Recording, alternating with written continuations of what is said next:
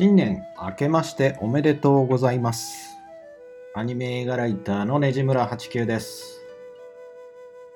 9年中は様々なメディアにて大変皆様にお世話になりました。2021年も、えー昨年以上にいろんな場所でね、いろんな内容に対して頑張って取り組んでいくと思いますので、よろしくお願いいたします。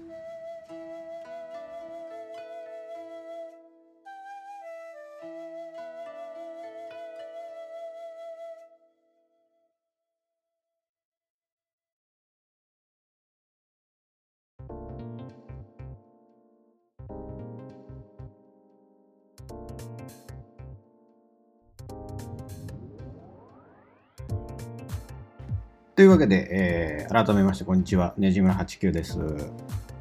えーポッドキャスト第2回目にして、早速年を明けてしまいましたので、ね、一応新年の挨拶を添えてみましたが、どんな感じでしたでしょうかね。明けましておめでとうございます。えーあのね、例の正月恒例のよく聞く BGM っていうのね、あれ使えるのかなと思って音楽素材とかをね探してみたら。あの曲ってなんか結構ね1900年代の前半に生まれた「春の海」っていう曲らしくて、ね、いろんな方が演奏している BGM をねあの配信されていましてあの無料でね使える BGM のねあのダウンロードサイトみたいなところで持ってきて早速ね使ってみましたよ。突然何が始まったんだっていう感じにはなってたかもしれないですけど、はい、少しでもね、なんか時期を感じていただけたらと思います。えー本日は、えー、と1月2日、えーと土曜日ですね。まだまだあの正月の気分が抜けてないというか、そもそもうちはテレビがないので正月感もあんまりないっていうね、状態ではあるんですけど、えー年が明けちゃいましたね、前回の1回から。前回がもう本当に年末ギリギリに収録して、さらに、えー今回はね、新年が明けて早々早速ね、収録しております。もうね、初めのうちはね、やっぱり間髪入れず、あの、どんどんね、配信ストックを貯めていかなきゃいけないなと思っておりますのでね、えっと、今月はちょっとね、かなり多めに頑張っていこうかなと思いますよ。よろしくお願いします。えー皆さんは、えーと年末年始とかはね、どんな風に過ごしたんですかね？えー私はもう完全にその、年末感すらなく、その紅白歌合戦だとか、ね、笑ってはいけないシリーズだとか、ツイッターのトレンドには上がってるんで、ああ、やってるんだろうなとか、あの今誰が歌ってんだろうなとかっていうのは眺めながらも、家にいるとね、別にテレビがないんで見ることもできないしっていうことでね、あの1年のうちに年末が一番テレビのなさを感じるっていうね、年末年始が一番大きいなっていうのね、やっぱ改めて感じますよ。なんかみんなテレビは見なくなったなんていう話は聞くけど、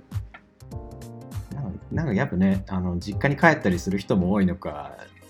年末年始はやっぱみんなテレビ見てるよなっていう感じがね、強いですね。なんか一方ではね、あのー地元の大阪の、あのー難波のあたり、道頓堀の方では結構な人が集まってたらしくて、ね、まあコロナで大変な時に何やってんだっていうなんかニュースが流れてきたけど、ちょっとしょうがないよな。しょうがなくはないんだけど、しょうがなくはないんだけどさ、気持ちがちょっと高ぶっちゃう人たちも出てきちゃうんだろうなっていうのがね。さすがにそのタイミングではちょっと外出なかったんですけど、え毎年1月1日は、えー映画館がですね、え1年で一番閑散としてる日だと私は思ってまして、えーね、せっかくあの映画館とかね、ファーストデーということで、毎月1日はね、通常料金が安くなってたりするんですけどね、やっぱ今年も、むしろ例年にも増して、1月1日のその映画館っていうの人の数がかなり少なかったですね。あのー大阪駅の周辺とかも歩いたんですけどちょっとびっくりするぐらいに人がいないのでねあなんかそこら辺の近くのコンビニとかスーパーとかをね、あの訪問するよりもなんか人に会わなくてなんかいいなとは思ってたんですけどね。えー新年早々ね、映画館にも行ってきました。えーちょうどね、1月1日に、えー公開スタートする、え劇場版生徒会役員とも2と、昨年ちょっと見逃したままだった、ワンダーウーマンの方をね、見てきました。えーと、なんか、ここのポッドキャストでその話するのかちょっと今のところ決めてないですけどね、時間があればね、その話もしたいなと思ってるんですけど、えー年末年始といえばですね、その映画好きとしてはね、忘れてはいけないイベントがありまして、それがですね、年間ランキングの発表でございますよ。映画好きといえばね、もうその、1年間に見た何百というラインナップの中から、ベスト10とかを決めて、あの、ツイッターのアカウントとかで発表するのが、毎年恒例のイベントごとみたいな感じになってるんですよね。えー、と今年も、えー私も、えー、と Twitter やノートの方で、えー2020年に見た、えー映画のランキングを Twitter ではベスト10、えーとノートの方では、えー昨年は119本新作119本かな劇場や、えーとね、動画配信サービスなどで、えー鑑賞した作品119本を一挙に並べたランキングをねずらーっとねあの紹介させていただきましたよ。こんなの何の誰が興味あるんだってその映画に興味ない人は思うかもしれないんですけどもうその映画クラスターっていうね映画好きの方々の中ではもうその1年の中のベスト10っていうのが名刺代わりみたいな感じになってくるんですよね。この人はこういう性格なんだなとかああこういう好みなんだなっていうのがねもうすごい如実に現れてくるっていうのがねベスト10の面白いところで。なんかランキングっていうとさどうしてもどの作品がどの作品より優れてるのかみたいなさ上か下かみたいな話になってくるんだけどそのランキング決めの面白さってそこじゃないですよねどちらかというと。何を選んで何を捨てるかみたいなね。なんかそこの人となりが見えるところが面白いなっていう、ね、ところなんですよ。でまたあのーやっぱね結構な数の映画好きがいますのであのー定番の作品とか結構出てくるんですよ。もういろんな人がこのタイトル上げてるよなっていう映画が何本も出てくるから逆に2020年にどんな作品を見逃していたのかなみたいなね。すごい評判の良かった映画実は自分が見逃していたりっていうのをねそういうところも抑えられるっていうのがねあの年末のランキング決めイベントのねありがたいところでございますよ。はい。えー、とこのポッドキャストでもね一応ちょっとその私の2020年の、えーと映画ベスト10をね発表させていただいとこうかな。まああまりあのー詳しいねストーリーなどは、まあ、説明せずにざっと紹介していきます。えー、西村地球の、えー2020年映画ベスト10、えー下から、えー第10位劇場版鬼滅の刃無限列車編。はい。手堅いやつですね。第9位、え2分の1の魔法。第8位、劇場版バイオレット・エヴァーガーデン。第7位、マロナの幻想的な物語。第6位、シカゴセブン裁判。第5位、この世界のさらにいくつもの片隅に。第4位、パラサイト半地下の家族。第3位、トロールズミュージックパワー。第2位、ソウルフルワールド。第1位、ウィロビー家の子供たち。以上10本が、えー、私の2020年の、え、えりすぐりの10本でございました。えー、っと、やっぱりね アニメーション映画好きっていうので、あのー、アニメ作品がね、偏ってしまうんですけどね。あのー、第1位のね、ウィロビー家の子供たちに関してはね、あの話題にすらあんまりなってなかったからちょっと寂しく思ってるんだけどあのタグで調べたら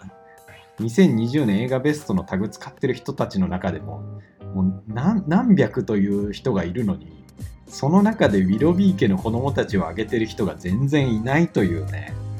あのぜひねツイッターとかで検索してみてほしいんだけどこのタイトル上げてる人いないんだよね本当に。びっくりしちゃった。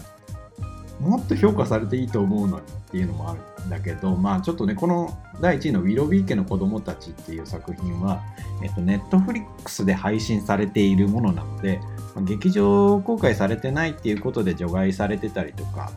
まああまり見てる人も少ないっていう影響もあるのかもしれないですけど、あの、やっぱ今、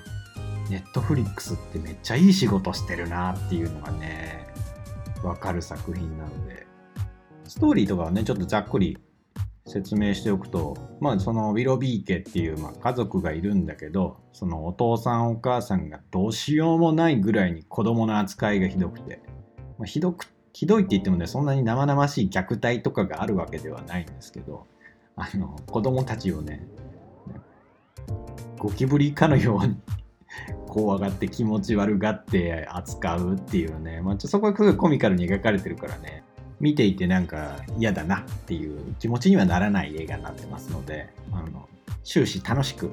見られる作品となっておりますただその家族の在り方っていうのが今すごく変わってきてるんだなっていう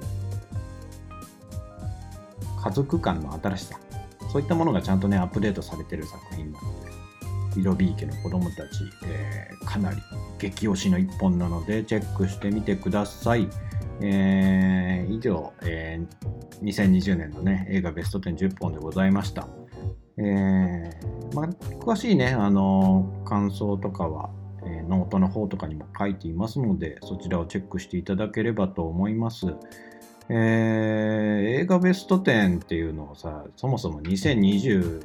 ね、年明けてから発表しても、言うてそんなに興味ないんじゃないの？っていうのがね、正直な気持ちもあるんですけどね、そこから。あの、2020年間ベストをいつ発表するか問題みたいのもあって、あの12月31日のもうほんとギリギリまで粘って発表する人とかいますけど、あれって全然見てもらえないんだよね。悲しいことに。12月31日のだいたい6時ぐらいからもうみんな家でね、そば食いながらテレビ見てるみたいな生活になっちゃってるから、もうほとんどみんなにチェックしてもらえないからね、なんかじっくり何何百本っていうタイトルを並べたりもして したのに、なんかツイタイムラインの中に流れてくみたいなこともあるので、もうなんか